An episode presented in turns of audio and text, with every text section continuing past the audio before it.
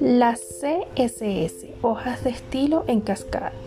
Estas hojas permiten, mediante reglas, dar un aspecto a cada elemento de una página web.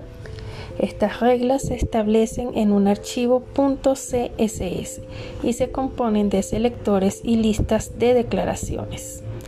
Los selectores indican a qué elementos se le aplicará la regla. Algunos de ellos son selector universal para aplicar estilo a todos los elementos de la página.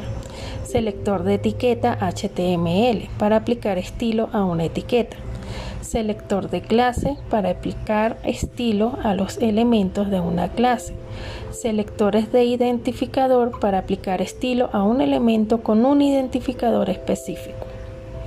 Las listas de declaraciones contienen los estilos que se aplicarán, entre las cuales están las propiedades de texto como color, tamaño de fuente, propiedades de fondo, dimensiones y bordes como ancho y alto y las propiedades de lista como el tipo de marcador.